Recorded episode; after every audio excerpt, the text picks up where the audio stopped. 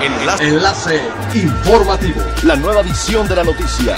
Enlace. Enlace informativo. Buen día, les saluda Jocelyn Martínez. Este es el segundo resumen de las noticias más importantes que acontecen este primero de septiembre del 2020 a través de Enlace Informativo de Frecuencia Elemental.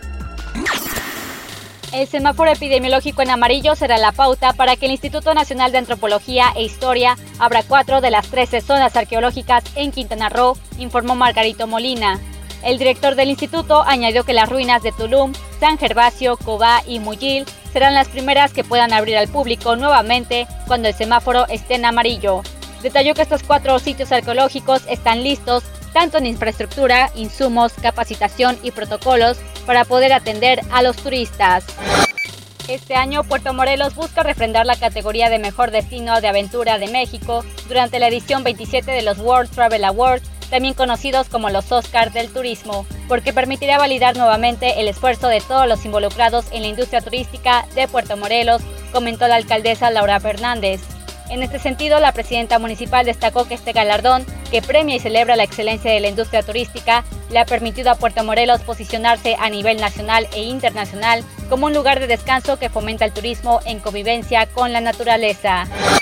Las actividades reguladas de avistamiento y nado con el tiburón ballena en el Caribe mexicano han contribuido a diversificar los ingresos de las comunidades costeras de Holbox e Isla Mujeres, con una derrama que supera los 50 millones de pesos anuales.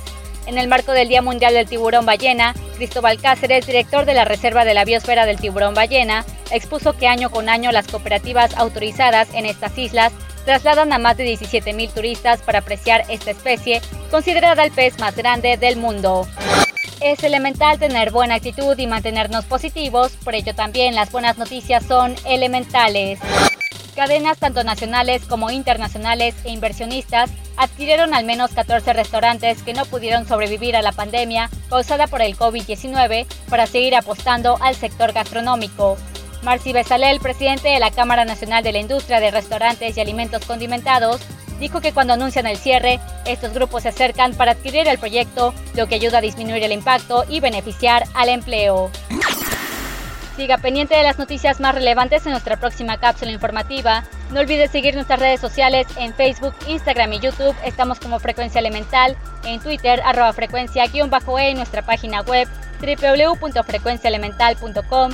Se despide Jocelyn Martínez y no olvide que es elemental estar bien informado. Enlace. Enlace informativo. La nueva edición de la noticia.